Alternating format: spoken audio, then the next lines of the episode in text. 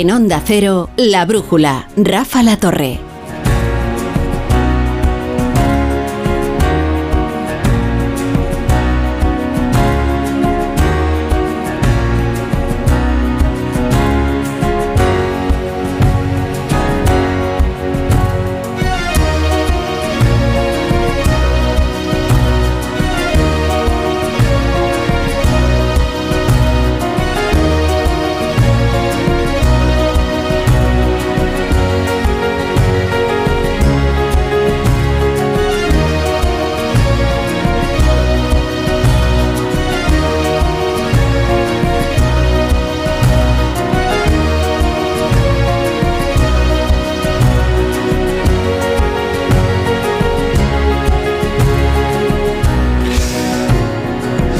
Ya las 10 eh, y 1, son ya las 9 y 1 en Canarias. Es noche cerrada. Eh, hoy comenzábamos este programa desde el barrio de Campanar, a los pies de ese edificio que soy una mole calcinada y donde continúan sus trabajos. Todavía los bomberos. Son trabajos eh, muy difíciles y que transcurren lentamente. Y prueba de la dificultad a la que se enfrentan es que el balance que creíamos definitivo es en realidad un balance provisional cuando pensaban que ya podían dar por cerrado el número de víctimas mortales, 10, eh, ese número descendía a 9. Solo eh, conseguían rescatar eh, cuerpos, nueve cadáveres que habían de personas que habían quedado atrapadas en, en ese edificio. Por lo tanto, es un balance provisional porque todavía hay una persona a la que están buscando y que permanece desaparecida. El resto, eh, los que pudieron salir eh, del edificio, los que presentaban alguna herida han sido atendidos, la mayoría de ellos han sido dados de alta. Los que consiguieron conservar su vida, todos eh, quedaron en buen estado físico anímicamente esta es otra historia. Eh, si hemos venido aquí precisamente es para interesarnos por cómo están transcurriendo estas primeras horas, el enorme impacto que supone el haber sobrevivido a una catástrofe de estas magnitudes y el vértigo de saber que lo has perdido todo en, ella. De hecho, hemos cambiado de localización, nos hemos trasladado a uno de los hoteles donde están siendo realojadas eh, las familias eran 138 viviendas.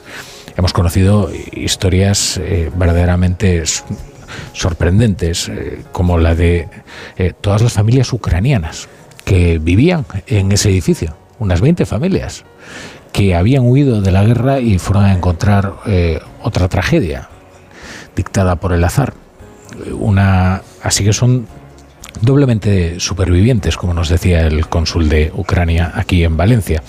Eh, ¿Cómo terminaron tantas familias ucranianas en ese edificio? Bueno, por la sencilla razón de que fueron buscando a, sus semejantes, a aquellos que compartían el mismo idioma, eh, eh, atendiendo a las recomendaciones. Es un buen barrio para vivir y allí se fueron y se agruparon. Ahora funcionan esa cercanía como una red de solidaridad y, hay otros vecinos pues que están tratando ahora de procurarse lo, mínimo. Está funcionando la, la, ayuda que está dispensando las autoridades para cubrir ese primer impacto, pero eh, hay personas que tienen que recuperar desde la documentación hasta lo, lo, más básico y créanme que en estas circunstancias eso es algo verdaderamente terrible. Desde luego incomparable con, con la tragedia de perder la vida, que es lo que le ha ocurrido a al menos estas nueve personas cuyos cadáveres han conseguido rescatar ya de los, de los edificios.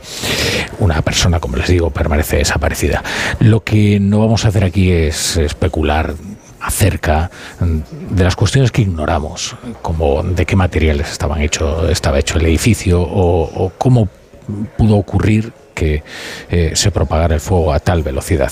Lo que es un hecho, y es un hecho anómalo, eh, es que el fuego se propagó a una velocidad de vértigo, que a pesar de que eran las cinco y media y de que la inmensísima mayoría, suponemos, de los habitantes de, de esa de, ese edificio estaban despiertos, pues muchos de ellos quedaron atrapados porque eh, fueron incapaces de, salir del edificio. ¿Cómo ocurrió a esa velocidad? Pues eso ya lo determinará la investigación y habrá tiempo para saber si efectivamente hay responsabilidades, eh, cómo y por qué se originó este, este fuego. La titular del juzgado de instrucción número 10 de Valencia ha abierto este viernes diligencias previas para investigar las causas. Ha decretado el secreto de las actuaciones para proteger eh, tanto las pesquisas policiales como la intimidad de las víctimas y de sus familiares. La magistrada ha tomado esta decisión tras recibir un avance del atestado policial. Eh, hay todo tipo de hipótesis acerca de los materiales, pero son hipótesis por el momento. La investigación será la que determine si efectivamente este edificio de 2008 estaba equipado por materiales que lo hacían eh, bueno, tan proclive a la propagación del fuego. Desde luego no eran apartamentos estancos.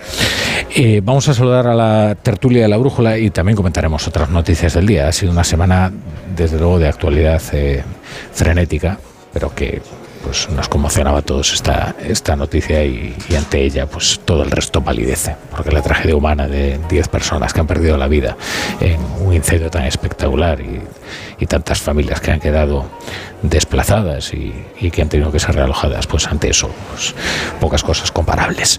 Vamos a saludar a, los que nos acompañan hoy en la mesa de La Brújula. Maite Rico, ¿qué tal? Buenas noches. Hola, buenas noches, Rafa, ¿qué tal? Tenemos a José Peláez también. Eh, Peláez, ¿qué tal? Buenas noches. ¿Cómo estás? Buenas noches, Rafa. Y Graciano Palomo. Querido Graciano, buenas noches. ¿Qué tal? Galicia People. bueno, vas, salto, vas desde Finisterre a Machichaco, sin solución de continuidad, por lo que veo. Por motivos distintos, es verdad. Mira, si ahora mismo me dices cuándo fueron las elecciones de Galicia, eh, te diría que hace tres meses, más o menos. Eh, gracias. Calculo. y como te adelantaste otros seis, pues son nueve. Ya, pues son nueve. Bueno, eh, José Miguel Azpiroz, buenas noches. Hola, Rafa, muy buenas noches. Vamos a conocer otros asuntos de la actualidad del día. Venga, repasamos otras noticias que este viernes han sido destacadas y que reclaman el análisis de la tertulia, empezando por el caso Coldo y las novedades que vamos conociendo gracias a la querella de la Fiscalía Anticorrupción, el auto del juez y también las investigaciones periodísticas. La mano derecha del exministro Ábalos se sitúa como hombre clave en el entramado de venta de mascarillas en plena pandemia. Los pinchazos telefónicos a los implicados certifican los pagos en efectivo, las comisiones y los favores para conseguir adjudicaciones de organismos públicos. Llama la atención el aumento de patrimonio de Coldo García, mano derecha de Ábalos, que llegó a comprar inmuebles que puso a nombre de su hija de dos años. A la espera de nuevas referencias aumenta la presión sobre José Luis Ábalos para que abandone su escaño de diputado. La vicepresidenta María Jesús Montero le enseñaba hoy prácticamente la puerta de salida. Parece, ¿no? Insisto en que el sumario no lo conocemos, pero parece que no hay ningún tipo de reproche eh, penal o de delito al señor Ábalos y por tanto le corresponde a él tomar cualquier decisión en este sentido. Yo sé lo que yo haría. Yo sé lo que yo haría, le ha dicho. Exigencia más directa que reclama Cuca Gamarra, secretaria general del Partido Popular. Yo creo que hace ya hace días que debiera de haber eh, debiera de haberse producido esa renuncia a ese a ese acta, pero evidentemente no es diputado por el Partido Popular, es diputado del Partido Socialista y por tanto le corresponde esto al Partido Socialista. Lo que llama la atención es el silencio, el silencio de los dirigentes socialistas en relación a la solicitud de la asunción de responsabilidades de eh, de Ábalos, ¿no? Más noticias de este viernes. A dos meses de las elecciones en Euskadi, el gobierno central y el gobierno vasco han llegado esta tarde un acuerdo para transferir a Vitoria las competencias en cercanías. El traspaso se cifra en 92,7 millones de euros e incluye un plan de inversiones para la mejora de las infraestructuras. Primera aparición pública de Vidal Cuadras tras el intento de asesinato el pasado 9 de noviembre cuando salía de su domicilio en Madrid. El exdirigente de PP y Vox, además de vicepresidente del Parlamento Europeo, no tiene dudas que detrás del atentado está el régimen iraní. Oí una voz detrás de mí. Hola, señor. O sea, al oír la voz hice un movimiento de cabeza que inclinó mi cabeza de tal manera que el disparo, que siempre es al cuello o a la cabeza, entró aquí, la mandíbula, fue en descendente y salió. Yo pensé inmediatamente, el régimen iraní. O sea, fue automático. Del exterior, Estados Unidos anuncia nuevas sanciones a Rusia que afectan a 500 empresas y ciudadanos que, según Washington, ayudan a Putin a financiarse. Están relacionadas las sanciones con la muerte del líder opositor Alexei Navalny y también con la invasión de Ucrania. Precisamente mañana se cumplen dos años de una guerra que, como le ha contado a nuestra compañera Asun Salvador, el investigador del Real Instituto Elcano Félix Arteaga, nos afecta directamente a todos. Tendremos que preparar, y este es el gran reto, mentalizarse de que se vive en una situación de guerra híbrida y que corremos el riesgo de tener que contener militarmente a Rusia. Y estas sociedades europeas durante muchas décadas se han ido distanciando emocionalmente y físicamente de la guerra y hay que prepararse para hacer un esfuerzo de guerra. En Israel, Hamas y la Autoridad Nacional Palestina rechazan el plan de Netanyahu para Gaza que consistiría en mantener la presencia del ejército de forma indefinida, una autoridad local sin vínculos con países que apoyen el terrorismo y sin la presencia sobre el terreno de la Agencia de la ONU para los Refugiados. Y una última referencia informativa. En Alemania, el Parlamento ha aprobado hoy la legalización del cannabis. Hmm. Eh, bueno, eh, voy a hacer una reflexión. Eh, cuando tienes un programa de cuatro horas y media, ¿no? Y además te vienes a, Valencia y lo hacemos desde aquí, pues uno se pregunta qué hacer luego cuando llega la tertulia política, ¿no? Si desplazar todos los asuntos y ocuparse de lo verdaderamente importante, ¿no? Que es lo que aquí ha ocurrido. Lo que pasa es que también hay que ser consciente en esta vida de cuando eres útil y cuando lo único que haces es estorbar. Y a mí me da la sensación de que muchas veces en las tertulias, con tal de de llenar tiempo.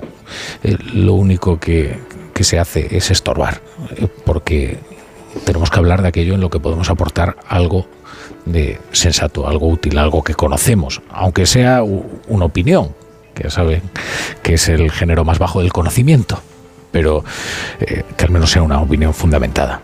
Lo digo porque ya abundan todo tipo de hipótesis, especulaciones, tesis, y yo creo que lo mejor es eh, que cuando haya noticia, nosotros lo contamos y lo contaremos desde aquí, pero aquí no hemos venido a solucionar ninguna investigación que solo ha hecho no ha hecho nada más que empezar. Aquí lo que hemos es venido a escuchar, a escuchar los testimonios de la gente que está tratando de reiniciar su vida y de aquellos pues que lo han perdido todo o que viven con la incertidumbre de no saber dónde están sus familiares o con la terrible certeza de saber que están muertos. Eh, de manera que eh, os voy a preguntar, en fin, cómo estáis viviendo estas horas, supongo que conmocionados, y luego hablaremos de otros, eh, de otros asuntos de, de la actualidad. yo lo que os puedo decir desde aquí es que hay una ciudad que está conmocionada, pero también volcada que esa ayuda tiene que ser perdurable para que sirva para solucionar las urgencias y las carencias que van a tener las personas que lo han perdido todo y que, y que esperemos desde luego que eh, el esfuerzo inicial que se percibe no solo en la población sino también en las autoridades pues que consiga mantenerse. No sé vosotros cómo lo habéis vivido esto. Graciano bueno, yo em, de verdad lo he vivido. Em, eh, no recordaba unas imágenes. Eh, es cierto que yo lo viví en directo, la tragedia del gigantón Windsor, aquí en Madrid, que fue terrible. No hubo víctimas, afortunadamente, y hubo también miles de especulaciones sobre qué pasó con eso, si hubo intencionalidad política por parte, incluso se apuntaba a un expresidente de de una gran corporación bancaria, etcétera, etcétera, ¿no?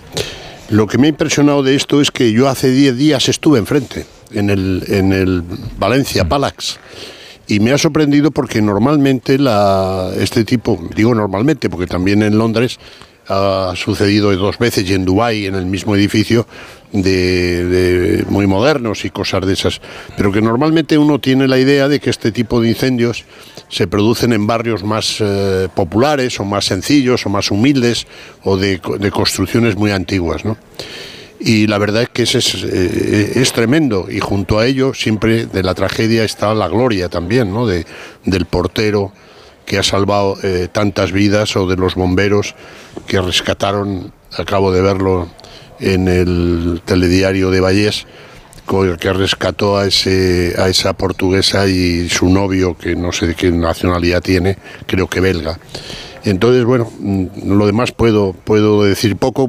creo, he visto una imagen que me ha encantado, que son las tres administraciones involucradas sin tirarse los ladrillos a la cabeza y dispuestos a colaborar sin mirar el color. Eso me ha encantado, la verdad. Hmm. Bueno, yo la sí, también impactada por el por las imágenes, o sea, ver arder el edificio este enorme y además de, buena calidad, eh, de esa forma tan tan increíble, no te esperas, no esperas que eso vaya a suceder hoy en día en, en el siglo XXI evidentemente todavía no tienen claro ni siquiera cuál es el material, la investigación está en marcha, es posible que tampoco haya ningún tipo de, responsabilidad, quiero decir que a lo mejor se haya cumplido la ley, lo que esto me imagino que llevará, siempre pasa igual, ¿no? que tiene que haber una desgracia para que a posteriori se reaccione, bueno, pues a lo mejor a limitar o prohibir los materiales que hubiera y que todavía, si es poliuretano, pues todavía aquí se siguen autorizando.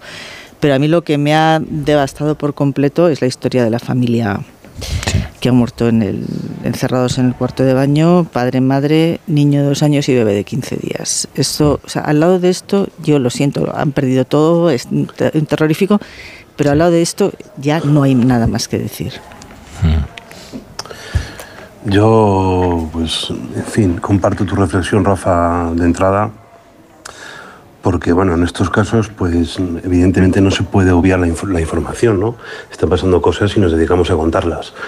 Pero es muy fácil caer en, digamos que hay dos, dos querencias naturales. Una es el, el, experto de repente en normativas contra incendios y en, la capacidad signífica de, los materiales y, volvernos todos arquitectos de guardia y yo pues reconozco que no lo soy y no estoy capacitado para hablar ni, ni sobre todo para generar un estado de opinión quizá eh, de alarma, ¿no? que todo el mundo se pregunte ahora como si sus casas son o no seguras. Creo que es contraproducente.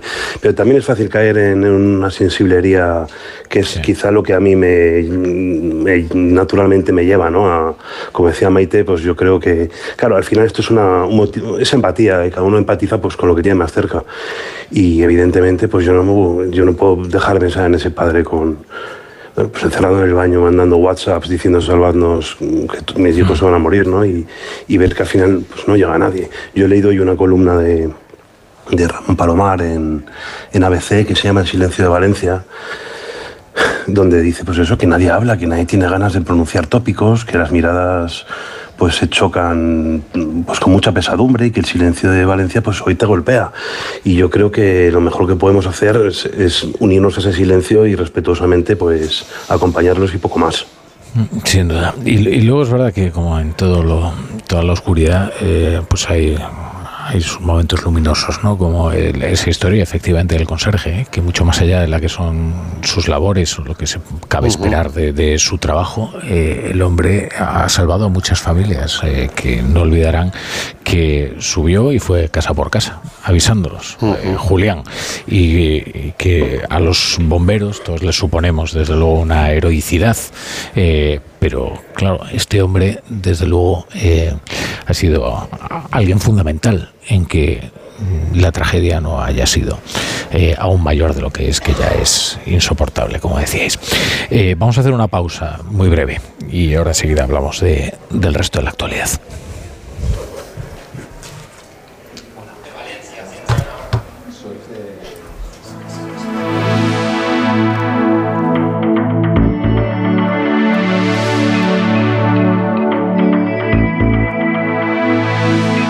En Onda Cero, La Brújula, Rafa La Torre.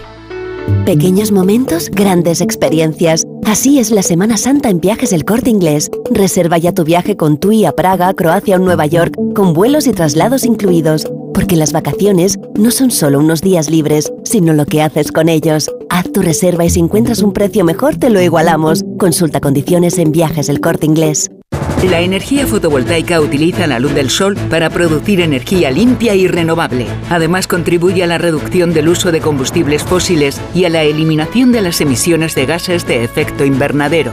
Hay muchas familias luchando por alcanzar este modelo energético que contribuye a que tengamos un planeta mejor. En apoyo a las familias pioneras de la energía fotovoltaica en España, el miércoles 28, el programa Julia en la Onda se traslada a Navarra y se emitirá en directo desde el Centro Cultural de Tafalla, con el patrocinio de Ampier.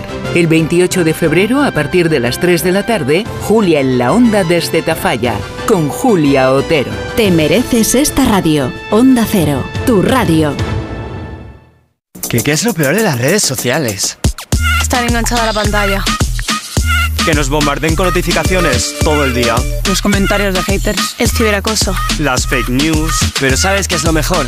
Que podemos cambiar las cosas. Demostremos que también somos capaces de usar las redes sociales con cabeza. Si tú también quieres formar parte del cambio, regístrate en Efecto 1000 y sube tu vídeo. Nosotros ya formamos parte de la generación 1000. La generación que usa las redes sociales con cabeza.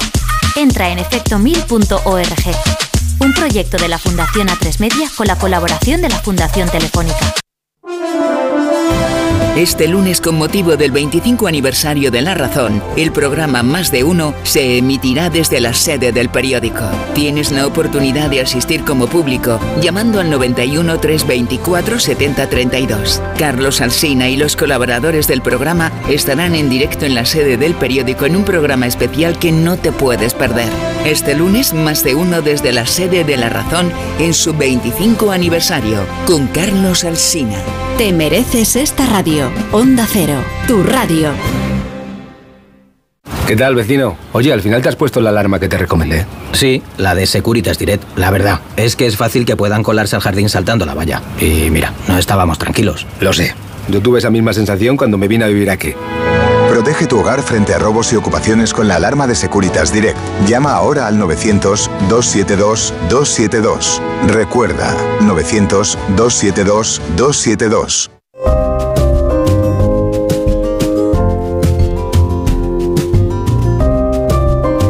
La brújula.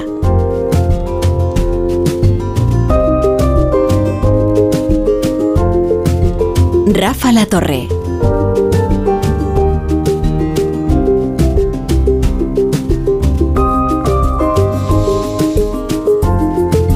Bueno, estamos en la tertulia de la brújula con José Peláez, con Maite Rico y con Graciano Palomo. Y en el capítulo de otros asuntos eh, de la actualidad están las crónicas de la podredumbre o lo que está ocurriendo en algo que ya ha bautizado a alguien con, in- con malévola eh, inteligencia e ingenio eh, la coldosfera. Eh, esto, esto de, la, de la coldosfera, bueno, no sabemos muy bien si es la coldosfera o la a- avalosfera. Eh, sin embargo, yo que ya he, he desarrollado un cierto olfato, ¿no? Digamos, para este tipo de escándalos y cómo se maneja mediáticamente desde un gobierno, empiezo a adivinar el deseo de sacrificar cuanto antes a, cuanto antes a José Luis Ábalos y dejarlo solo, solísimo, para que eh, el asunto eh, se quede ahí y él quede como una persona eh, pérfida que en solitario urdió todo tipo de tejemanejes malévolos. Lo digo porque ya hay algunas... algunas filtraciones, algunas informaciones, algunas noticias que apuntan a la responsabilidad, desde luego, de Ábalos, lo que yo no sé si esa responsabilidad es solitaria. Mm, No sé qué opináis vosotros. Pues eh, vamos a ver, mm, como una primera providencia y en forma de primera entrega, eh, debo decir y digo que eh, a mí me parece la crónica de un trinque anunciado. Es decir, eh, es verdad que estábamos confirmados, pero no éramos, como dice Sabina, ni ciegos ni sordos. Sabíamos lo que estaba ocurriendo y además en esos días donde no se podía salir a la calle, pero los eh, teléfonos no dejaron de funcionar, que yo sepa, ¿no? Eh, y yo creo que sí que eso es, es- un tópico decir, ¿no? Pero que es eh, la parte más visible del iceberg, pero que lo gordo está por conocer no solo en las mascarillas, desde mi punto de vista, por ejemplo, eh, puedo apuntar algún dato, si hubo también comisiones o se pretendieron cobrar comisiones por créditos de la SEPI, en fin, y otras cosas, y de, dinero que necesitaban las empresas urgentemente para no echar el cierre, eh, y pasando por las inolvidables y enternecedoras maletas de Delsi. Eso por un lado. Eh, por otro, eh, yo creo que lo que se va conociendo y que el juez Ismael Moreno, que no pasa por ser precisamente un frívolo, por cierto, la mayor parte de su vida profesional, la primera parte de su vida profesional fue policía, policía judicial, es decir, que no es un nuevo cantamañanas que le han llegado los informes y sabe eh, distinguir el grano de eh, la paja. ¿no? Y hay un dato de que, ¿cómo estará la cosa? Que hasta la fiscalía, pues eso, hasta la fiscalía está eh, denunciando al gobierno por no facilitar las cosas. Lo repito, la fiscalía, que ya sabemos todos eh, de quién depende. Y ahí me quedo en esta primera providencia, que es una exposición de motivos, como si fuera una moción de censura, para después pedir lo que quiero pedir.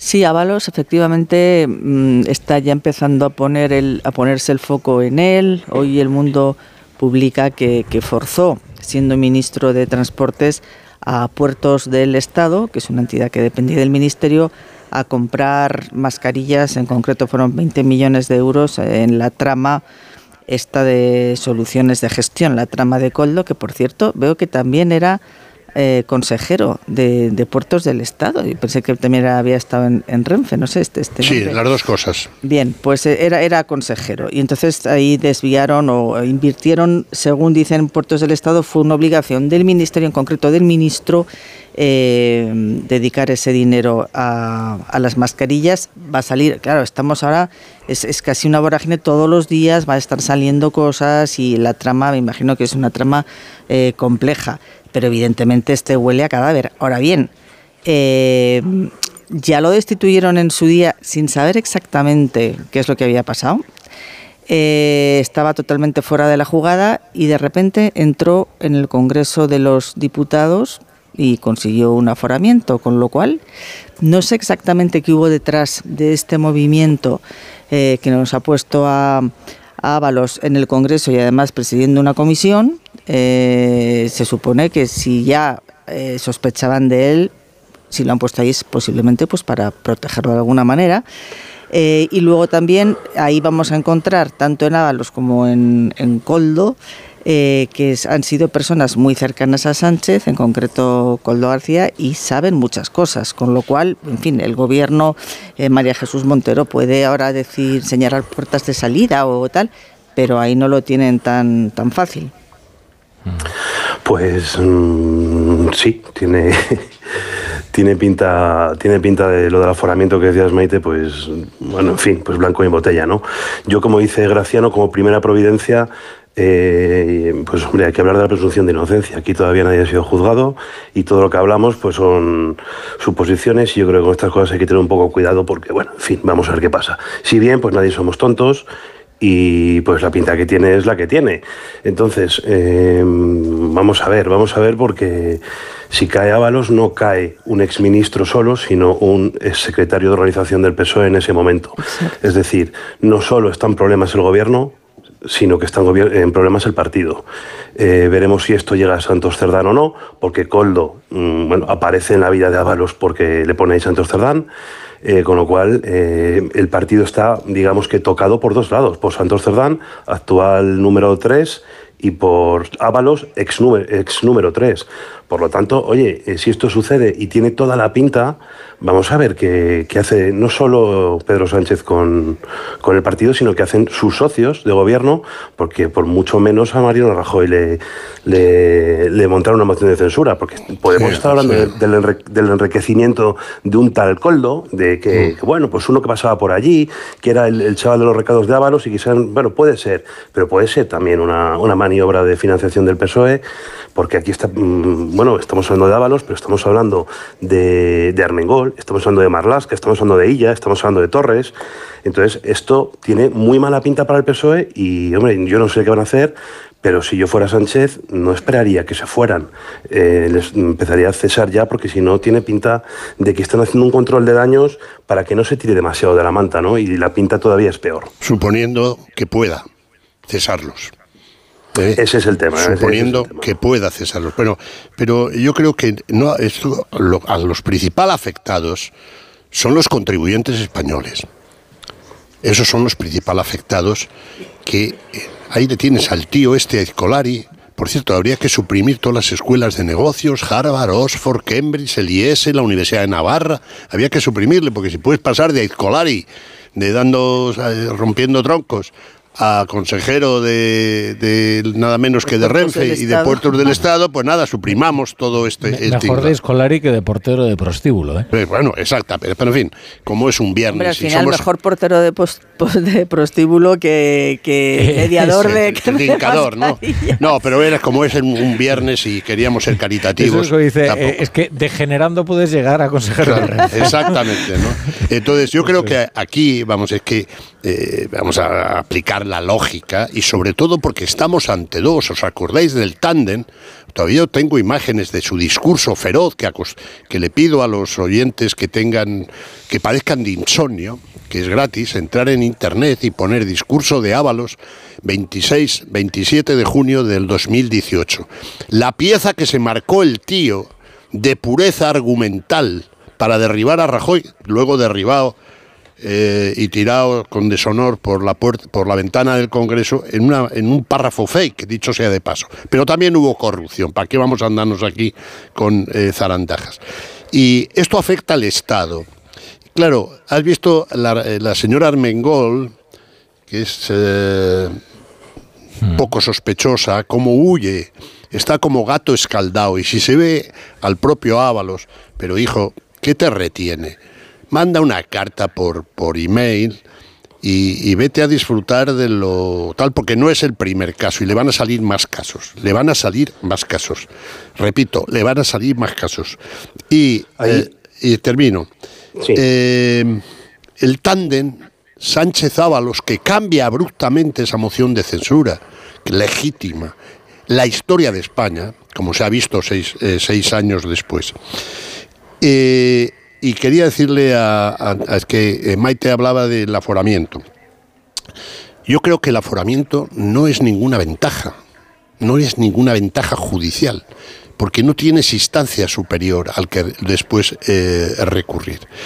Mm, Esto lo digo no como opinión, sino com- como descripción de, de muchos de los profesionales de la judicatura. Termino. Solamente este caso justificaría una moción de censura ya.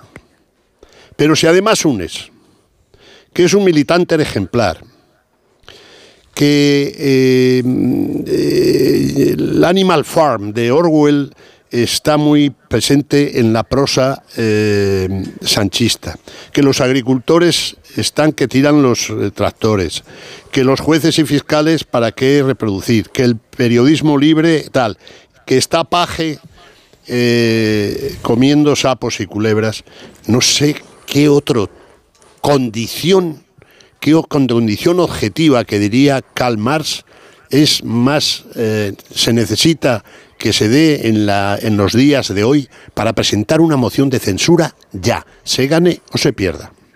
Hay, hay- hay algo para, para mí que hace este caso más horrible que cualquier otro, que es que yo creo que si se nos, se nos están olvidando ya esos estados de alarma ilegales que, bueno, por los que nos, metieron eh, en casa y su- suspendieron nuestros derechos fundamentales de un modo ilegal y por el que nadie todavía ha rendido cuentas. Se nos está empezando a olvidar porque todos hemos pre- preferido seguir adelante con nuestras vidas, pero claro, es que hay quien puede pensar que, que, bueno, pues que ya entendemos por qué había tanto interés en que lleváramos mascarillas cuando salíamos al balcón, cuando los chavales estaban en el patio, es decir, cosas absolutamente absurdas.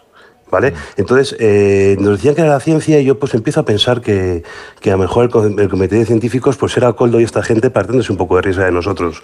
Entonces, esto lo hace un- aún bastante más mm, repugnante el tema, que no han jugado con unas comisiones de una subcontrata de la construcción en no sé dónde, sino con las mascarillas que nos han obligado a ponernos a todos. Es decir, se estaban llevando comisiones de algo que estaban obligándonos a nosotros a usar.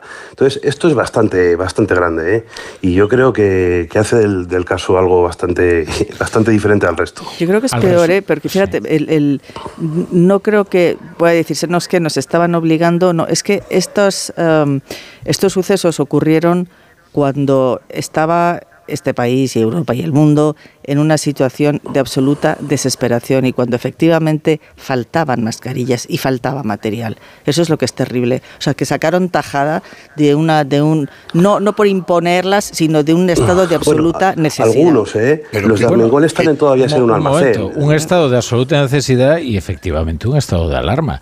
Es que hay que hacer memoria de lo que fue aquello. No, fue sé terrible. si- no Bien, pues si eso ya la Fiscalía ha logrado impedir que se investigue.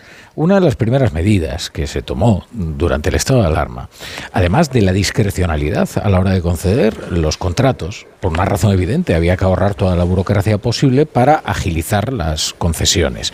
Pero eso también eliminaba todas las garantías y es lo que ahora mismo estamos viendo con contratos millonarios que se concedían sin las debidas precauciones, porque no sabían qué empresa estaba detrás, había hubo timos, ha ocurrido de todo, ¿no? Es eh, el, el clásico caso, ¿no? En el que un comisionista con un contacto en China mm, podría lucrarse hasta, eh, claro, esto con una particularidad, ¿no? Que una de las primeras decisiones que se toma durante el estado de alarma es crear un mando único. Y ese mando único queda bajo el mando de Sánchez y de cuatro ministros. Y uno de esos ministros es Ábalos. Pero si era el, Es que- es era que, el- el- o sea, como diría Guardiola, el puto amo. cuando, vam- cuando hablamos de lo delicado que es el nombre de Ábalos para este gobierno, es porque es, uno, secretario de organización del PSOE, dos, el ministro que maneja el mayor presupuesto de todo el gobierno, y tres, el que asume, uno de los que asume, el mando único durante el estado de alarma. Es que no podía estar más metido en el corazón del poder. Partido, gobierno y Estado. Pues claro, eh, por eso eh, a las 24 horas de dar eh, la orden, el señor hiperministro, superministro, megaministro, el la reúne 20 millones en contratos.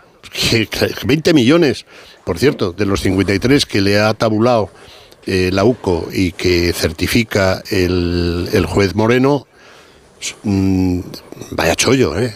Esto no lo gana Maite Rico en una tarde. De 53 millones que reciben, solo se gastan 6.9. Vamos, Ah, sí. qué negocio.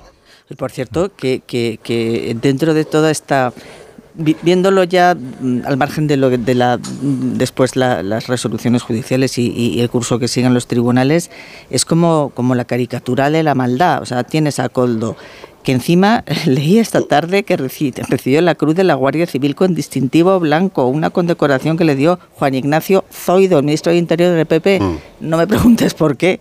Bueno, por sus servicios a la patria. Bueno, no lo sé. por la misma razón que la gran carrera de Marlaska la hizo con el PP. Que tiene, no, pero que tiene varias condecoraciones. Sí. Este, este. Y condenas. Eh, y, y luego otro de los implicados, bueno, eh, este, este que es el del fútbol de Zamora, que, que, bueno, Sí, Aldama. sí, cónsul honorario de Georgia en Oaxaca, o sea, es, es todo de verdad como de torrente. Y el otro, el cueto, que estaba implicado en un caso de presunta corrupción de, de- de desvío de fondos en venta de armas a Angola. O sea, es como mete todo en una coctelera y... Sí, y- pero fíjate que después, para seguir tu relato, es que actúan todos igual, toda esta, esta banda y otras bandas actúan igual. Lo primero que hacen es irse a Benidorm, comprarse tres pisos a toca teja y ponerlo a nombre de una niña que no tiene, que no tiene mayoría de edad. Y luego Este. comprarse 15.000 metros en un huerto. Esto, este, este que es el que es el, el de la escuela de negocios de Es como el de la. Malaya, aquel, ¿cómo Pero se los otros dos se han llevado dinero, Es ahí que- tienen cuentas en Brasil Y Luxemburgo. y en Luxemburgo. O sea, son un poco Sí, más hay, algo aquí, hay algo aquí de todas maneras que de, de- de elitismo y de, de pijería socialista que subyace, que es me- meter al muerto a este que tiene pinta, que como rompe troncos y, y es así, tiene pinta, bueno, en fin, de, portero de discoteca y tal, este que se coma el Rompe marrón. troncos y, este cuida que- a vales. Sí, sí, ese, ese es el- ese es el- y cuida a Vales y a Balos también. Pero que ese, Oye, mira, que- qué bueno. Sí, bueno, y, y esto es el Sí, pero uno es con B y otro es con V. Sí. Sí, correcto, pero que es como decir, no, eh, eh, hay una persona que va amenazando en nuestro nombre, hay una persona que es nuestro chofer, es una persona que es nuestro guardia de seguridad, que es nuestra persona de confianza, nuestro chico de recados, este es el tonto que va a comprarse una casa en Benidorm, es el que le vamos a tal, y ahora, oye, este tío es que al fin y al cabo rompía troncos y, y en fin, y tiene, y tiene pinta de tal. ¿eh? Entonces, hay, hay un, un- un- al- algo podrido por ahí de encalmar al muerto al que más pinta tiene de... Sí, de- Eh, José, eh, no te olvides, eh, ¿te acuerdas cuando estuvimos haciendo el programa en León con el alcalde José Antonio Díaz? Perfectamente. Bueno, yo me he acordado mucho estos días porque me cayó muy bien y un tío muy sensato. Es un tipo fantástico. Y, y- y- y además un servidor de, de- de la ciudad de León y por lo tanto, digamos, del, del Estado. Tampoco el jefe de la Iscolari es de Oxford, precisamente. ¿eh? No es de Oxford. No sé si pasó por Cambridge, pero por Oxford no. ¿Pero a quién te refieres como jefe? ¿Ábalos, Cerdá? A Ábalos, a Ábalos, Ábalos. Es que de Aquí, Oxford, como- como no aquí, es ninguno. aquí hay un, aquí hay, eh, se, le, se le ha puesto en boca de, de Ábalos, supongo eh, en, en boca periodística, lo siguiente. Le pregunto, señor Ábalos, ¿por qué le han cesado? Pues no lo sé. Solamente que me dijo el presidente José Luis, tú sabes que te tienes que ir. Punto. Y cierra comillas, punto. Pero- y aparte. pero eso- eso Pero vamos a ver, alguien en su sano juicio puede pensar que el señor Ábalos, que venía de, de- de desgracias políticas, porque no, en fin, eh, salvo el ordeno y mando, poco talento, eh, puede mm, hacer todas estas, o, facilitar todas estas fechorías gratia et amore. No, pero aquí, Graciano, eso merece una explicación. Eh, Ábalos seguramente eh, pronunció esa frase o una Sí, eso es lo que han dicho. Sí, sí, en la entrevista que mantuvo con Alsina. Bueno, pues ya está, eso es. Tú sabes que presente, tienes en- que en- eh, estaba presente Sí. y se nos apareció yo- yo una especie de filósofo estoico eh, que, que nos dejó a todos eh, muy confundidos, porque era un hombre ensimismado, eh, metido hacia adentro, reflexivo, que estaba casi haciendo una cavilación acerca de las desventuras ¿no? eh, de la vida. Y eh, lo curioso de ese tema es que nadie consideró oportuno que se ofreciera una respuesta. Es decir, el hombre de mayor confianza, aquel que da el discurso en la moción de censura como portavoz eh, del PSOE, que eh, está en el corazón del partido y en el corazón del gobierno, el que si lo eh, tuviéramos que asimilar a otra figura histórica del socialismo sería Pepe Blanco para José Luis Rodríguez Zapatero, ocupó los mismos cargos, es crucial. De repente cae en desgracia. Eh, como él revela en esa misma entrevista, el presidente no le vuelve a llamar jamás. Es decir, no tiene ni siquiera el gesto de mandarle, yo que sé, un mensaje por Nochebuena. Eh, no vuelve O a tener unas contacto mascarillas. Eh, claro, eh, luego ocurre algo, ¿no? Que es cuando Ketty Garat, eh, que es una gran periodista, además de colaboradora de La Brújula, redactora de, de Objective, es- escribe una saga mm, sobre las andanzas de Ábalos y, Co- y Coldo, que es verdaderamente pavorosa, ¿no? El Partido Socialista en ningún caso trata de proteger la honorabilidad de Ábalos. Eh, se conforma con que parezca que todo es una cuestión de- sórdida y nada más. Es decir, es una cuestión que atenta contra la moral sexual del socialismo, digamos, ¿no? Eh, pero que no va mucho más allá, ¿no? Pero todos nos barruntamos que algo estaba ocurriendo y que algo tiene que saber el presidente del gobierno para tomar una medida tan drástica con una persona. Y es algo que no tiene que ver estrictamente con las fiestas en los paradores. No sé si me entendéis. Sí, pero va- vamos a ver, es que es que Ábalos es, eh, es una orgía de casos raros, porque a mí me parece, sinceramente, esto me parece una indignidad contra el pu- pueblo, lo de las mascarillas, eh, precisamente por eso. Pero políticamente me parece infinitamente más grave, más grave las maletas de Delsi. Sí, pero eso, él, él- Me parece muchísimo más grave. Lo que pasa es que, claro, es él el que lo- es- él estuvo ahí demandado. En el caso Ah, de- Pues no, pues por ahí voy, por ahí voy. Es decir, él le dice, eh, Ábalos manda a Coldo que se ponga a conducir. Y alguien le manda a Ábalos que se meta dentro del coche con Coldo conduciendo. Entonces, ¿quién puede ser esa X? Esa es la cuestión. Hombre, yo creo que la conclusión la podría sacar medianamente lógica hasta un cabrero de las urdes. Pues algún día nos enteraremos de quién era la X. Yo creo que muy pero- pronto. Pues sí, pero quiero decir, eh, claro, yo estaba pre- preguntándome, y por, efectivamente, ¿por qué no se hizo un seguimiento de esto como hizo Ketty más exhaustivo? Bueno, pues porque quizá el día siguiente saltaría otro escándalo, y el día siguiente otro, y el día siguiente otro. Entonces, es que cualquiera de los escándalos habría dado para tumbar un gobierno, y como son 100, llega un momento en que ya no es que nos hayamos desensibilizado, pero es que estamos todos un poco como que no sabes muy bien dónde vamos a pensar y a parar, ¿no? Algún día pararemos y pensaremos, pero eh, más allá de todo lo que estamos diciendo, yo tengo la sensación, eh, quizá me equivoque, que bueno que este caso puede hacer mucho más daño al PSOE de lo que cree y ya no solo por la corrupción la presunta corrupción y por y por las comisiones ilegales y demás sino porque afecta al, al núcleo más mm, más importante de su imagen pública no esta imagen abierta ecologista digital feminista joven. Oye pues frente a todo esto tenemos un, un- la política torrente con con con Coldo con Ábalos con Santos Cerdán con Tito Berni con el Con cosas muy turbias que eh, nos recuerda que oye que el PSOE también es eso Con los, sí, es, es, es el PSOE de los seres un poco, ¿no? El, el mismo, la misma trayectoria. Y estaba pensando, es verdad que se dice, no, este gobierno, mira, casos de corrupción no han salido, no, no han salido, no, no se han investigado. Esa es la cosa. Está empezando por lo de las maletas del porque Es impresionante cuando piensas que, que siempre, oye, la prensa ha hecho trabajos de investigación, que ha sacado casos de corrupción de un partido y de otro. Con el gobierno de Sánchez, hasta ahora se han salido las cosas, pero en un momento dado se, se han parado, no han tenido ningún tipo de seguimiento. La gestión de la pandemia, por ejemplo, ni siquiera se ha podido eh, investigar en los tribunales porque se ha bloqueado por parte de la, de la Fiscalía y la Abogacía del Estado. Eh, cosas mucho más de andar por casa como los abusos del Falcon, eh, la falta de transparencia.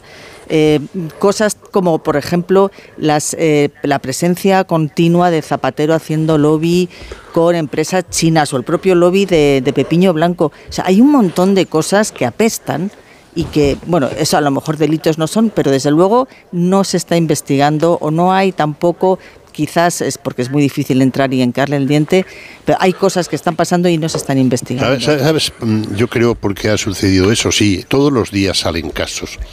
Lo que pasa que los investigadores o los jefes de los investigadores o los investigadores subcontratados se equivocan en el mensajero. Siempre le dan, eh, por ejemplo, las subvenciones al padre, a la empresa del padre, siempre se lo dan a los medios equivocados. Generalmente, en este caso, digamos, Al padre de eh, Sánchez. de padre de Sánchez. Sí.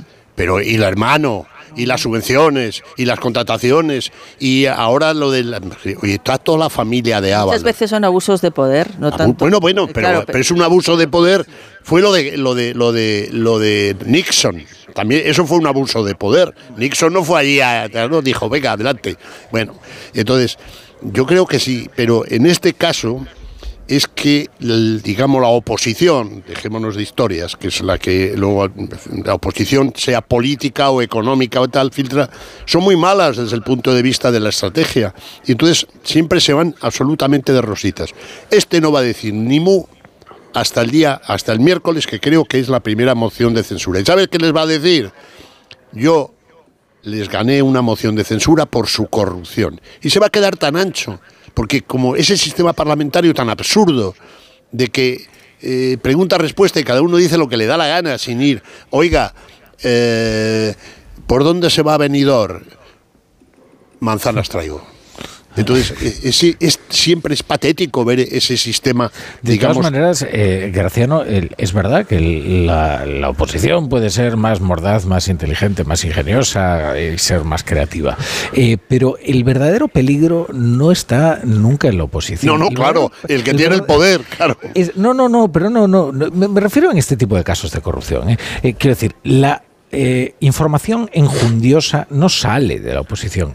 Eh, cuando de verdad un caso amenaza con derribo es cuando empieza el sálvese quien pueda. Ah, claro, decir, claro. Cuando empiezan las filtraciones internas para tratar de acotar las responsabilidades y que no te alcancen. Y eso ya está ocurriendo en el caso Ábalos y es lo que a mí me permite anticipar que vamos a tener un mesecito de un serial continuo de- que va a ir de lo, de lo sórdido a, a lo criminoso eh, y, y en el que vamos a ver conversaciones, en el que vamos a ver papeles, en el que vamos a ver acusaciones cruzadas, en el que vamos a ver cómo la Moncloa le echa la culpa a Ferraz y cómo Ferraz trata acor- acotarlo en Ábalos, de cómo Santos Cerdán eh, va a tratar de que nadie le relacione con ese Aiscolari que él fue el que le presentó a, a- a Pedro Sánchez y tal. O sea, esto va a ser tremendo. Y por Sí, cierto, pero- va- vamos a reivindicar el papel de la literatura, incluso de aquella que te escriben otros. Eh, gracias a Manuel de Resistencia, que vosotros despreciasteis eh, de una manera completamente inconsciente, eh, nosotros nos enteramos de algo eh, te- tremendamente significativo. Militante que, ejemplar. oye, es que a Coldo sí. le dieron en confianza los avales. Es que eh, tú, ¿a quién confiarías eh, aquello que, primero, o- oye, ¿cómo estaba el ambiente? Para tener que dormir con los avales, que temían que se los quemasen. Sí, efectivamente. Pero ¿a quién se lo adjudicas? Primero a una persona con pegada. Este era Coldo, pero también de confianza. ¿no? Eh, Coldo es un personaje interesante. ¿eh? No, es interesantísimo. Debe ser una enciclopedia pero, pero para, para lo mollar que nos interesa de este caso, que es lo político, lo mollar, Coldo es irrelevante. Eh, aquí lo relevante, y si me apuras hasta Ábalos es irrelevante. Aquí el relevante es el jefe de Ábalos. El que coloca a Ábalos en una posición de poder total dentro del partido y dentro del gobierno. Eso es lo relevante. Desde Sin duda. Absolutamente. Sin duda, Graciano, pero em, hay otra persona clave que es Santos Cerdán. Aunque como dice Rafa, hace, em, la- las elecciones gallegas parece que han sido hace tres o cuatro meses, pero han sido hace tres o cuatro días. Y no, no se nos está olvidando ya que, que la- territorialmente la gente está muy enfadada, que hay ruido de, de sables, como se dice, y que están esperando una chispa para salir mucha gente a quejarse. En este momento de hacer listas para las europeas, de hacer listas para... Bueno, en fin, en este momento donde lo orgánico es tan importante, eh, la salida de Santos Cerdán puede ser eh, una guerra civil en el PSOE. Con lo cual, por supuesto que Sánchez es la... Pero, y Ábalos son, sobre todo Sánchez, son las, pie- las piezas mm, de cada mayor, ¿no? Pero no olvidéis lo de Cerdán, porque mm, de todo esto sale de Navarra. Y es Coldo, que, perdón, es Cerdán quien presenta a Coldo a Ábalos, ¿no? Con lo cual, vamos a ver qué pasa, porque puede ser la tormenta perfecta. Bueno, realmente eh, sí, es Santos Cerdán, pero es un poder vicario. O sea, aquí el eje. Es, un poder base- vicario, es un poder vicario, eh, ¿cómo explicarte? Eh, en cuanto sí, te he entendido. José. Pero- te he pero entendido. sí. Sí, yo te Pero comparto. Pero, yo lo que voy es como a, a Puigdemont. Puigdemont es irrelevante. Siete edad, siete diputados, un prófugo, un trinconcete, un golpista, un ultra, un xenófobo. Es irrelevante. El que le da la relevancia es Sánchez, que en lugar de llegar a un acuerdo con el que representa la gran, a otra gran porción del país, ha decidido eh, convertirle a un prófugo en un estadista. A eso me refiero. Y aquí es lo mismo. Bueno, todos los que estamos aquí conocemos personalmente a Ábalos. Por favor, yo he coincidido con él en varios debates en televisión cuando era un meritorio profesor de gimnasia, que es lo que era, y tenía un montón de ONGs, que esa es otra. En la fundación esa que tiene Tenía un con su montón de ONGs como suegro. mujer, como tuvo tres mujeres, pues tenía que colocar a todas. Es decir, entonces, yo le he conocido y no creo que este hombre, hombre, sea mm, de Gaspari, ni de Gaulle, ni Churchill, ni Maurice Mann. No, no lo creo, sinceramente. Es un señor que le vino bien a Sánchez por, con esas formas mm, que tiene, arrabalescas y que además le han dado. Pero aquí la cuestión es si Ábalos decide mm, tirar de la manta o no. Tampoco quiero ir más allá. Ti- Tirar de la manta ¿Cuál, o es no. el- cuál- cuál- cuál puede ser el objetivo para que un ministro de Fomento diga a- al resto de ministerios con quién tienen que comprar las mascarillas de modo obligatorio? ¿El motivo? Pues hombre, yo creo que está, está claro, ¿no? Vale, pues, pues ya está. Quiero decir que no hay un pool de proveedores con un precio negociado a los cuales en función de la disponibilidad podemos mirar los Pero si lo dijo recursos, Marlasca, bla. Marlasca, No, no, que que es que es- Marlaska ha sido el primero que le ha apuñalado. Marlasca ya ha dicho, a mí me llamó Ábalos. Lo ha dicho Marlasca. El segundo es Oscar Puente, ¿eh? con una de esas frases de ambigüedad. Oscar Puente, bueno, claro. En la que dice, sí, la verdad es que es bastante raro, ¿no? El cese de, de Ábalos. Nunca llegamos a explicárnoslo del todo, ¿no? Eh, y Puente, que es, yo creo que es el mejor portavoz que tiene este gobierno. Lo digo, eh, sinceramente, creo que es el que mejor maneja la, la retórica y todas sus figuras. Es que es atrabiliario, pero es listo, ¿eh? Sí, sí. Y, es ingenioso. es listo. escucha, sigatismo de ironía. ¿eh? No, no, pues, joder.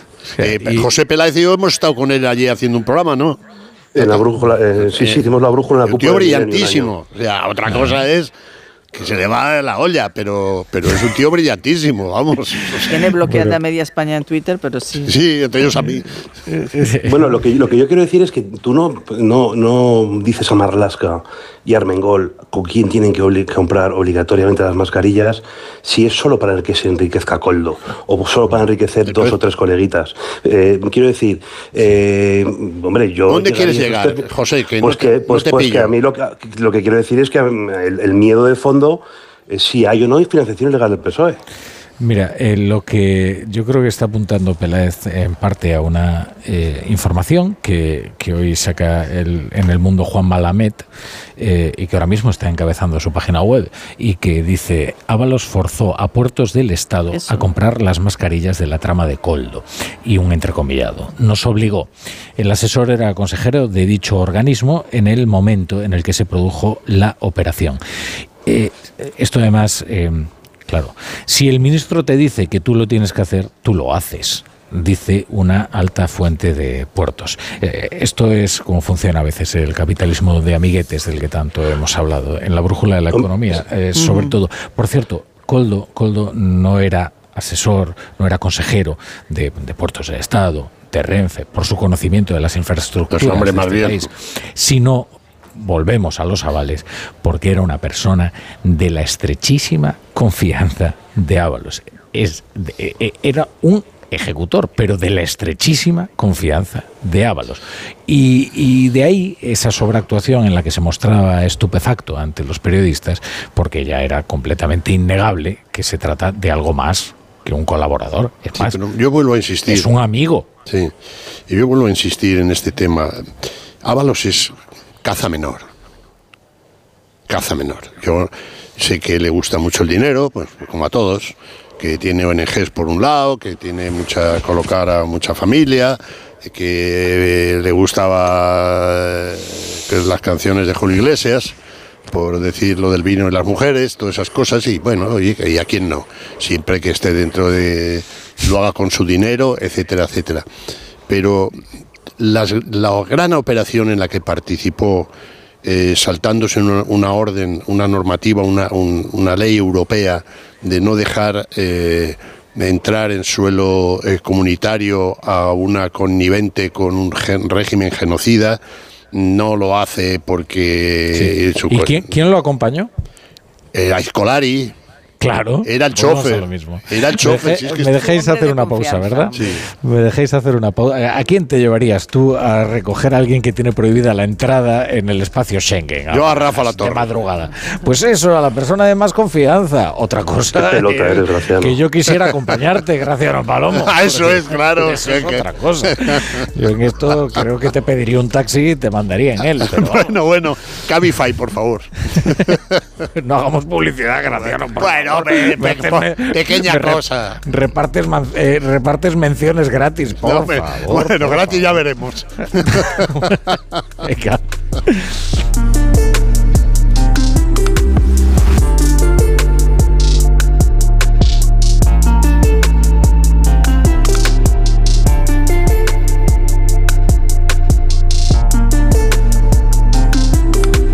La brújula.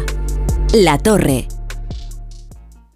Onda Cero. Empieza el día a tope de energía en Basic Fit, en casa o en el gym a la vuelta de la esquina. Apúntate ahora, disfruta de cuatro semanas extra y llévate una mochila. Siéntete bien y haz del fitness tu básico. Ver condiciones en basic-fit.es. Basic Fit. El envío de Burfaxes ahora es mucho más cómodo, rápido y económico con notificados.com. Con notificados.com envíe Burfaxes a través de Internet cómodamente desde su ordenador, con la máxima seguridad y validez legal, 10 años de plazo para acuse de recibo y testimonio notarial de certificación de contenido. Notificados.com, Burfax online postal y electrónico. Bricolaje Moraleja, la mayor exposición de tarima que te puedas imaginar, con las mejores marcas como Parador y las últimas tendencias en diseño. Más de 40 modelos en stock. Brico oferta. Laminado AC5 modelo Oliva 9,50 euros metro cuadrado. Parador AC5 Nova Calizo 16 euros. PVC AC5 modelo Milán 20 euros metro cuadrado. En Bricolaje Moraleja en Getafe, calle Galileo Galilei 14. Bricomoraleja.com. En la venta de tu coche, como en todo, puede ser un loser o un pluser. Un loser no valora su tiempo. Un loser se deja embaucar con ofertas de compra que no se respetan. ¿Quieres ser un pluser? Ven directo a Ocasión Plus para recibir siempre la mejor tasación pago en el acto y siempre con total transparencia. Ocasión Plus. Ya somos más de 200.000 plusers. ¿Te unes? Renueva la tecnología y el equipamiento de tu negocio con el renting de Grenke. Alquila manteniendo tu liquidez sin desembolsos iniciales y pagando cómodas cuotas mensuales tanto si necesitas renovar un ordenador, mobiliario o instalar una placa solar. Estudio gratuito sin comisiones ni gastos de apertura. Infórmate en grenke.es. El principal riesgo del colesterol elevado son las enfermedades cardiovasculares. Ponte en guardia con una dieta saludable, ejercicio físico y Nivecol Forte, con coenzima Q10, levadura de arroz rojo y fitoesteroles vegetales concentrados que con una ingesta diaria de 800 miligramos contribuyen a mantener niveles normales de colesterol sanguíneo. Nivecol Forte, de laboratorios. Mundo Natural. Consulta a tu farmacéutico dietista y en parafarmaciamundonatural.es. Gran apertura de tiendas Somnium. 1800 metros de exposición dedicados a tu descanso. Flex, Bultex, Tempur, Picolín, los mejores colchones a los mejores precios. Y ahora también sofás. Descuentos especiales por apertura. Salida 17 de la A42. Tiendas Somnium. Cuidamos de tu salud. Cuidamos de tu descanso. Si te preocupas de buscar el mejor colegio para tus hijos y los mejores especialistas para tu salud, ¿por qué dejas la compra-venta de tu vivienda en manos de la suerte? Confía en Vivienda 2. Entra en vivienda2.com, la empresa inmobiliaria mejor valorada por los usuarios de Google. Con los ojos cerrados, Vivienda 2. El 2 con número. Pinvisa, pinturas y revestimientos de alta tecnología que perduran en el tiempo. Pinturas Pinvisa. 98.0 FM, Onda Cero, Madrid.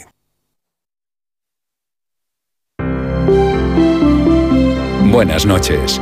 El número premiado en el sorteo del cuponazo celebrado hoy ha sido 30.839.30839 de la serie 130.130. Puedes consultar el resto de los números premiados en juegos11.es. Mañana tienes una nueva oportunidad con el sueldazo del fin de semana. Y ya sabes, a todos los que jugáis a la 11, bien jugado.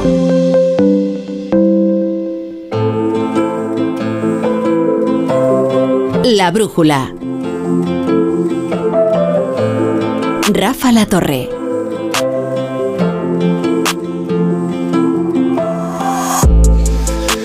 Son las 11 y 3, son las 10 y 3 en Canarias. Estamos en la tertulia de la brújula con José Peláez, eh, con Muy, muy Maite Rico y con eh, Graciano Palomo. Hoy Dígame. la brújula arrancaba a las 7 de la tarde, arrancaba a las 7 de la tarde a los pies eh, del edificio completamente consumido, eh, que ayer empezaba a arder este edificio de 14 plantas que albergaba 138 viviendas a mediodía. Era un edificio donde vivían muchas personas, hoy es un- una inmensa mole calcinada. Eh, los trabajos han sido lentos, han sido penosos, han podido enfriar eh, muy lentamente las eh, plantas inferiores, eh, los bomberos, y así poder acceder al interior. Allí rescataron por el momento nueve cuerpos, nueve cuerpos y hay todavía un desaparecido. Por tanto, ese balance que creíamos casi definitivo eh, ha pasado a ser otra vez eh, provisional. Las personas que lograron huir de ese edificio en llamas lo han perdido todo, han sido realojadas aquí, donde nos encontramos en este momento, que es uno de los hoteles que ha puesto a su disposición eh, la Generalitat Valenciana y el gobierno para que pasen la noche. la noche y las que vengan y traten de reiniciar una, vida que dejaron atrás con sus casas. Cuando ah, abrimos la puerta para salir de, por, por el corredor y vimos que había una fumaza muy grande, preta- negra.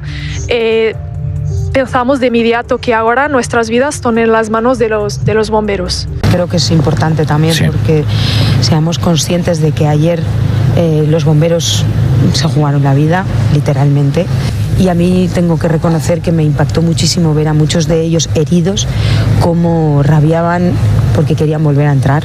Nada, al momento, igual que ardió de rápido, tan rápido la gente eh, acudió, acudió a traer mantas, todo lo, agua, lo- cada uno lo que podía. He traído dos piezas muy bonitas. Es un abrigo camel y un traje de chaqueta negro a rayas. Espero que alguien lo aproveche porque es muy poca cosa, pero por lo menos es la voluntad y las ganas de ayudar a la gente. Ahora mismo estamos en unos 105 personas, estamos en 105 personas alojadas, de las cuales eh, 91 son adultos y 14 niños. El tiempo, pues el tiempo que haga falta. Eh, la verdad que ahora estamos desbordados, quiero decir, la, la- lo que son los vecinos, y ya no solamente Valencia, sino gente de fuera de Valencia. O sea, ha sido impresionante cómo se han volcado con, con esta situación.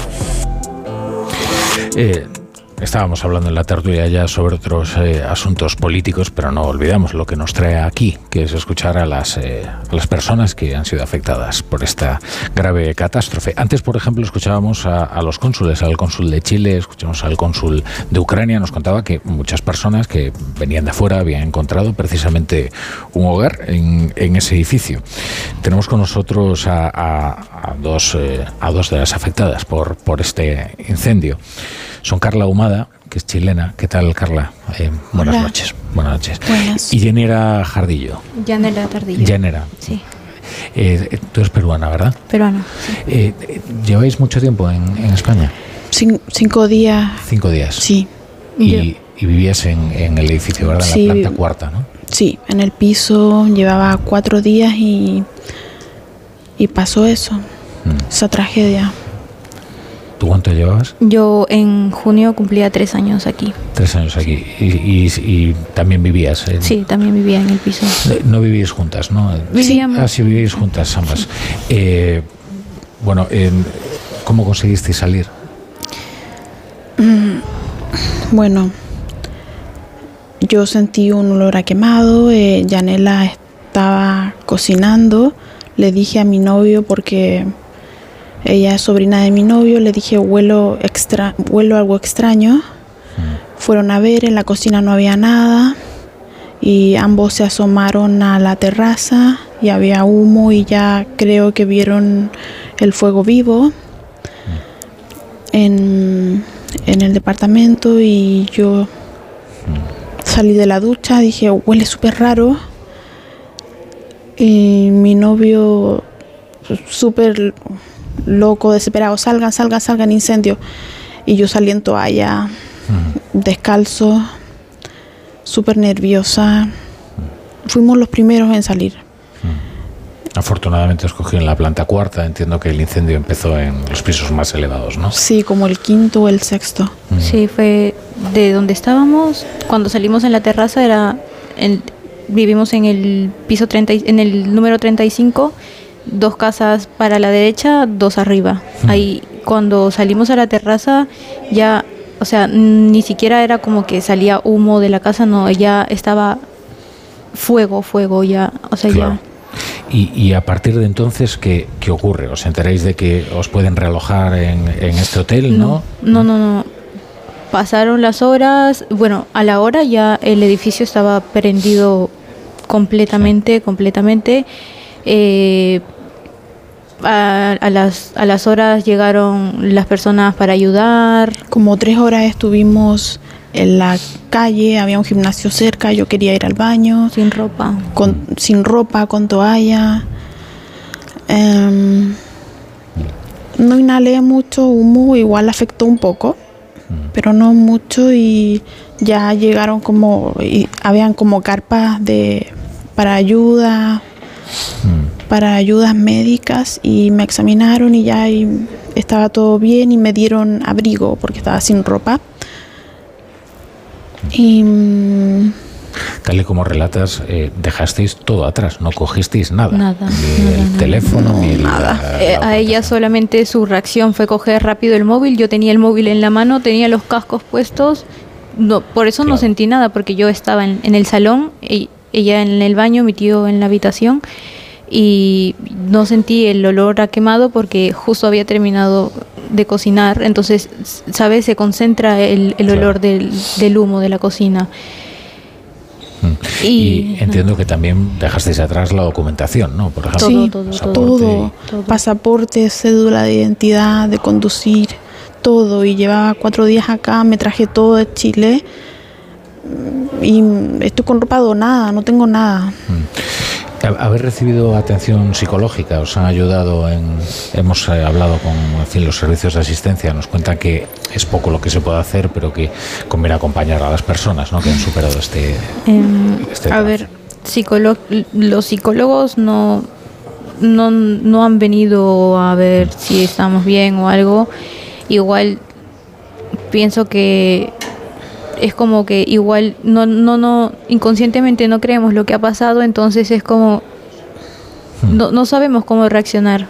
claro, no lo habéis asimilado. No, el primer día lo tomamos como que con calma y no nos afectó mucho porque, claro, nos trajeron aquí y todo, pero al día siguiente se ve la realidad de lo que ha pasado, ¿no? Sí, al día siguiente ya a mí me dio, yo sufro de crisis de pánico, eh, pero después ya cuando ya era de noche ya estaba todo quemado. Eh, había un lugar que estaba ayudando a gente y me dieron mis medicamentos porque yo tomo medicamentos por la ansiedad, medio crisis de pánico y me ayudaron bastante con ropa comida. Ese es uno de los casos ¿no? que nos relatan muchas personas que dicen, claro, hay personas que dependen de un medicamento, que necesitan un medicamento y que lo han dejado atrás y que no es tan fácil conseguirlo, sobre todo si necesita una receta. ¿no? Y tengo, tenía receta chilena y no podía comprarlo acá, entonces policía me llevó a una farmacia y me dieron un poquito de, de mis medicamentos. ¿Y, ahora qué? No sé si habéis podido pensar en algún plan, eh, en qué podéis hacer, cuál es el siguiente paso que podéis hacer. Mira, en principio uno en esta situación no sabe lo que hacer primero, en qué pensar, cómo reaccionar, no, no en blanco, ¿me entiendes? Pero ahora hace unas horas, eh, gracias a Dios, subió el consulado de Perú para tomar mis datos y poder eh, facilitarme la documentación. Igualmente el consulado de Chile también vino para tomarle los datos y, que se pueda acelerar lo de la documentación porque es fundamental, sobre todo antes de todas las cosas, la documentación. Es vital, sí. Sí, vino el cónsul de Chile y eso me dejó bastante tranquila, que me van a ayudar con mis documentos. Fue un alivio súper grande, la verdad. Mm. Y nos han tratado súper bien en el hotel. Bueno, la Carlos, vamos a dejar descansar. Eh, os deseamos que todo esto mm, pase lo antes posible y que, lo vayáis asimilando y que recibáis la ayuda que, necesitáis. Gracias, gracias por atendernos. Muchas gracias. gracias. Bueno, estamos en la tertulia, estamos en la tertulia de Brújula con Maite Rico, con, con Graciano Palomo y con eh, José Peláez. Eh, bueno, este es un caso que comentábamos precisamente además con, con los cónsules, ¿no? Eh, que mucha gente que, se encontró en el edificio, que salió a toda prisa y señala, oye, no sabéis, no imagináis lo que supone perder la documentación para nosotros. Estamos hablando de un venezolano, por ejemplo, que nos lo relataba ayer en la brújula, o estas, estas dos eh, chicas, estas dos personas, eh, chilena y peruana, que dicen es que sin la cédula, sin la documentación, nosotras estamos completamente inermes o somos inexistentes, ¿no? Y entonces reconstruir una vida a partir de, de la nada es, eh, es muy dificultoso. Eh, bueno, iremos, eh, pues iremos saltando de tema, iremos metiendo testimonios a medida que vayamos recabándolos y por supuesto traeremos noticias si, si se producen. Sobre todo si se resuelve al fin el caso de la persona que permanece todavía desaparecida. Estos, dos, estos dos testimonios sí que han dejado, han hecho una descripción eh, terrible de, de- de la propia situación, han salvado la vida, que es lo fundamental, pero claro, ahora están al pairo. Eh, espero que, que- que, bueno, están satisfechas con, con la solidaridad, tanto institucional como personal, pero que están al pairo, claro, que tienen que empezar de cero. de- en, en- en- en todo, y claro, perder la documentación, incluso para un nacional, es, es- es- es fastidioso, ¿no? Bueno, eh, eh, vamos, a, vamos a comentar eh, otro asunto en la actualidad, eh, otro, otro testimonio que a mí la verdad es que me, eh, me sobrecogía porque es el de Alejo Vidal Cuadras. y sobre todo pensaba, caray, qué, poca atención le hemos prestado a esta noticia. O sea, eh, pe- pero sobre todo por lo que significa. ¿eh? Me, ocurre lo mismo con el piloto ruso este que de repente eh, apareció y que, lo mataron, el desertor, ¿no? Y que dices, caray, da, la impresión de que lo verdaderamente importante de lo que ocurre ocurre de forma subterránea, ¿no? O sea, ¿cómo es posible que estén operando este tipo de redes en España y que nosotros prácticamente no le prestemos atención hasta que de repente el New York Times saca un tema y, y- señala, oiga, eh, que aquí está ocurriendo algo y entonces sí que suenan todas las, las, las alertas. Afortunadamente, Alejo Vidal Cuadras eh, está bien, eh, está bien, sigue con, con su lucidez habitual, eh, le han podido reconstruir el rostro en, los cirujanos y lo han hecho de una manera bastante, bastante eficaz, pero, pero la verdad es que escucharle es un relato que te deja sobrecogido, ¿no? de que en este caso eh, es cierto la, investigación policial ha sido ha sido muy eficaz Eh, todavía imagino que hay muchas cosas que que resolver, pero por lo menos ya han capturado, y no, no era evidente, porque es una, una red un, tanto extraña, eh, a, los, a los implicados, por lo menos a los materiales, ¿no? Eh, entonces, bueno, por lo menos ahí la investigación sí ha seguido, porque al principio daba la impresión de que nunca se iba a llegar a nada, ¿no? En, lo que sorprende es, eh, es verdad lo que dice Rafa, que una potencia extranjera, ampliamente conocida, como el régimen genocida de Irán, atente en la cuarta potencia de Europa, en la calle, contra un significado dirigente político que ha sido muchos años europarlamentario, es, como diría el clásico, acojonante. Que es como se permiten estos señores, estos clérigos, o quien sea, vamos, o sea, vamos, es que me parece inaudito y que la Unión Europea pff, mandó un comunicado eh, de la señora presidenta del Congreso, del, del Europarlamento, No sé si Sánchez puso un tuit, tal vez. Sánchez, sí, bueno, No lo sé. sí, al uso, sí, sí, puso un tuit, puso un tuit, al uso.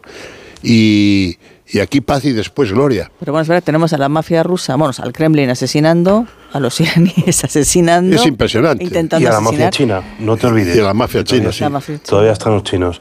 Entonces, pues sí, estamos en un, en un mundo complejo donde pues, evidentemente están cambiando muchas cosas y pues algo me dice que vamos a tener que, que cambiar ciertas dinámicas para proteger las democracias y para protegernos a nosotros mismos, claro.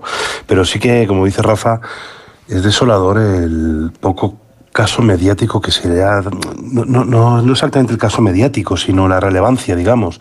Es, eh, oye, que Vidal Cuadra ha sido una persona muy importante, que, que ha intentado matarle. Quiero decir que si intentan matar a, no sé... a hubo un- cierta prensa que directamente lo ignoró por completo, ¿sabes? Sí, sí, porque yo... Sí, yo me era un acuerdo facha. perfectamente- Era un facha. Era un facha. Sí, pero yo eh, me acuerdo aquel día que estábamos todos con, pues, conteniendo la respiración, yo por lo menos deseando que no fuera una persona de extrema izquierda.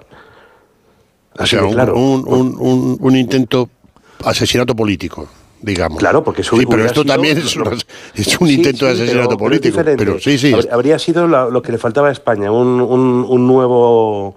Bueno, pues eso, un. Sí, como el Carlos 35, III, ¿no? vamos, Que- quieres decir. que eso es, que encendiera una mecha Sí. de algo peor. Mm. Entonces yo estaba diciendo, "Oje, ojalá, de verdad, que, que sea pues un sicario o algo así. Yo, mm, eh, evidentemente, es un- sea quien sea, es de una tristeza enorme, ¿no? Pero, hombre, por la relevancia que hubiera tenido el otro, eh, habría sido terrible. Pero, pero yo no tengo ninguna duda de que si esta persona había debido al cuadras hubiera sido, yo qué sé, eh, eh, pues un, significado líder del Partido Comunista en sus tiempos o tal, eh, no tengo ninguna duda que la relevancia habría sido diferente. Habría siete documentales y ocho especiales en televisión española. Sí, a mí lo que me, me sorprende es que ese tipo de regímenes, que son marginales, pero están ahí, están engordando, ¿no? Eso es, pero bueno, eh, sucede porque el líder del mundo libre, que lo ha sido después de la Segunda Guerra Mundial, no aparece.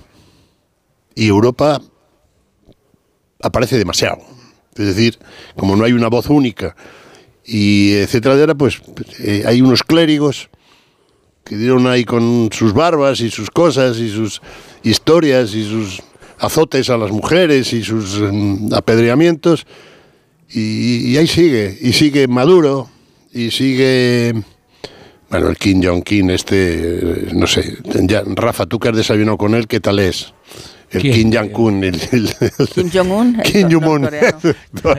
¿Has desayunado con él? sí Rafa ha desayunado con él Te diré que estoy de broma seguramente, eh, seguramente es eh, digno del linaje eh, de su abuelo y de su padre, ¿sabes? Porque esto, eh, lo que pasa es que, fíjate, con el, con el régimen norcoreano nos ocurre algo que es que es tan grotesco. El, el líder eh, grotesco total. mueve no pero mueve a chanza no y, y la chanza siempre trae una cierta simpatía Eh, de verdad eh, siempre he, he creído que se ha convertido en una especie de líder pop y eso nos, nos parece más gracioso que siniestro, cuando de verdad es mucho más siniestro que gracioso. Eh, y, y es el, el, el hombre el cohete último- que le dijo Trump que era de- Bueno, el, el último. Ni siquiera es el penúltimo rescoldo vivo de la Guerra Fría. Y un- es una excrecencia de un mundo que no termina de extinguirse eh, y que es solo la versión extrema de ese, de ese comunismo empobrecedor eh, que crea cárceles de las que la gente quiere huir y a las que no quiere ir. Y qué peor síntoma, ¿no? Que es ese un lugar al que nadie quiere mudarse y del que todo el mundo quiere mudarse. ¿no? Pero bueno, eh, sí me da la impresión de que a veces la risa opera como atenuante en el caso de Kim Jong-un y todas sus, eh, eh, sus extravagancias. Creo que tenemos algunos eh, periódicos que leer, de esos que habéis escrito. Juanjo la Iglesia, ¿qué tal? Buenas noches. Buenas noches, Rafa. Hoy tenemos exigua cosecha, pero algo ha caído. El, por- la portada del mundo la tengo yo encima de la mesa y abre con este titular. El gobierno abandona a Ábalos para contener el escándalo. Caso Coldo, Ferraz enseña la puerta al exministro. María Jesús Montero, comillas. No puedo decir lo que quiere hacer o dejar de hacer. Yo sé lo que yo haría. El segundo titular de la primera página del mundo es relacionado con el incendio de Valencia. Al menos nueve muertos en el incendio, atrapados en la ratonera del edificio vanguardista. Esto viene entre comillas. En- tenemos también los adelantos de dos digitales. En el español abren con, también con información relacionada con el incendio. ¿Qué se sabe y qué no? sobre el incendio de Valencia, las incógnitas de una tragedia que deja nueve víctimas mortales. Y en el diario.es, información internacional. Ucrania entra en el tercer año de guerra con miedo al olvido y dificultades frente a Rusia. y no dice nada sobre eh, la Escolari el diario.es Pues sí. Sí, Pero pues veo el titular, claro. a pie de página. Dímelo. Una familia en el Ministerio de Ábalos. Dos puntos. Coldo García, su mujer y un hermano cobraban sueldos públicos y comisiones. Ay, está bien. Bueno, como dije, como dice María Jesús Montero, Ya me he si, yo fue- si yo fuera él, ya sabría muy bien lo que haría. Hombre, bueno, ella- desde luego ella- no ella que ha será. estado en Hacienda con el Andal- en Andalucía con todo el caso de los el escándalo de los SERE eh, y que ni siquiera tuvo a bien reclamar a tiempo la devolución de una buena parte, por lo menos 5 millones de euros del Tribunal de Cuentas. En fin, bueno, ella, Bueno. y sobre- pero no está mal que de todas maneras señale más a, a Ábalos y a Coldo y deje un poquito en paz a lo mejor a Paje, Pero, ¿no? A Paje, a Lobato, a... Como dice Jordi Sevilla, Jordi eh, Sevilla. lo que le hacen a Paje es estalinista. Bueno, eh, vamos eh, a- hacer nada, una última pausa, una última pausa y, y ya nos vamos al cierre. Vale.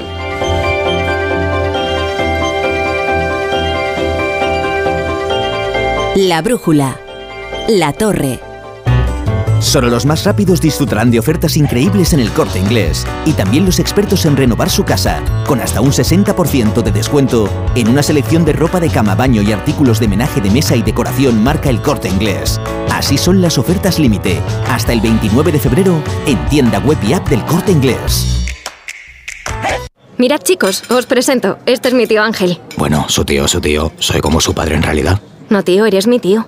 Pero soy como tu padre. A ver, si te he querido como un padre. Soy más que tu tío. Soy como tu padre. Sí, sí, tu padre. Vamos, tu padre. Bueno, pues eres mi padre.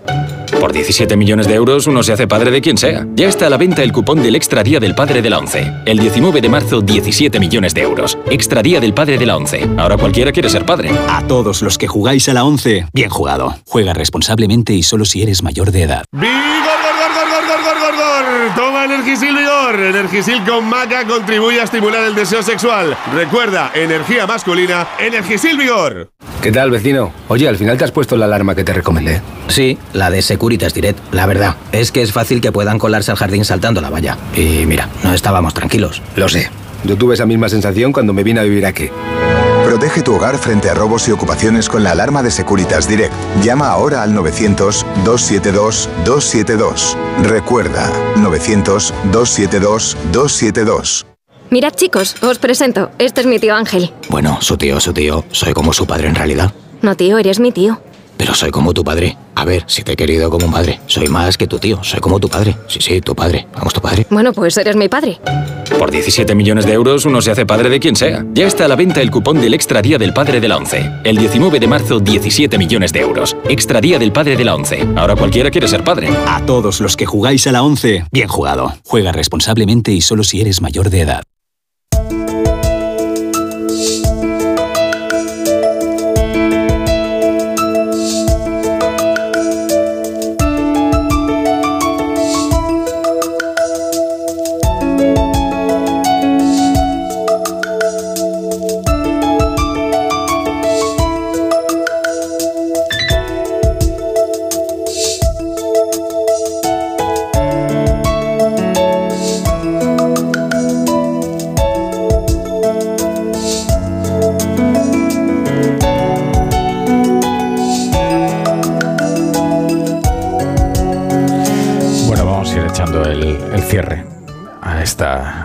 A esta semana tan intensa.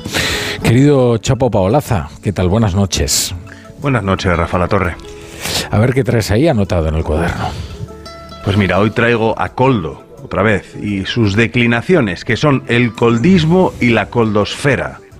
Si Ábalos le dijo a Marlasca que le compraran las mascarillas a Coldo, hay alguno por ahí que se pregunta, oye, ¿y ¿por qué le hizo caso? No sé yo. Casi peor que lo de Coldo son los que pusieron a Coldo, los que vivieron con Coldo.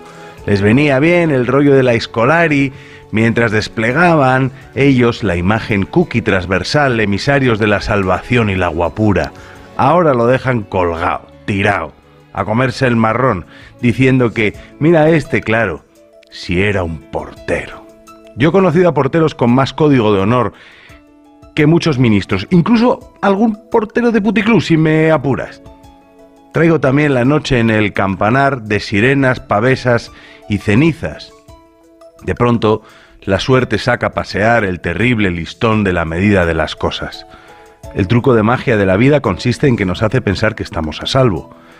Mira, niño, la vida te pasa en un minuto y en ese minuto a mí me gustaría estar donde estaba Julián, el portero del edificio, que subió hasta la planta 7, avisar a la gente para que saliera de sus casas, mientras las llamas abrazaban al edificio como un novio ardiente y mortal.